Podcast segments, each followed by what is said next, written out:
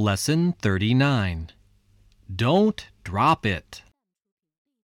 Listen to the tape, then answer this question Where does Sam put the vase in the end?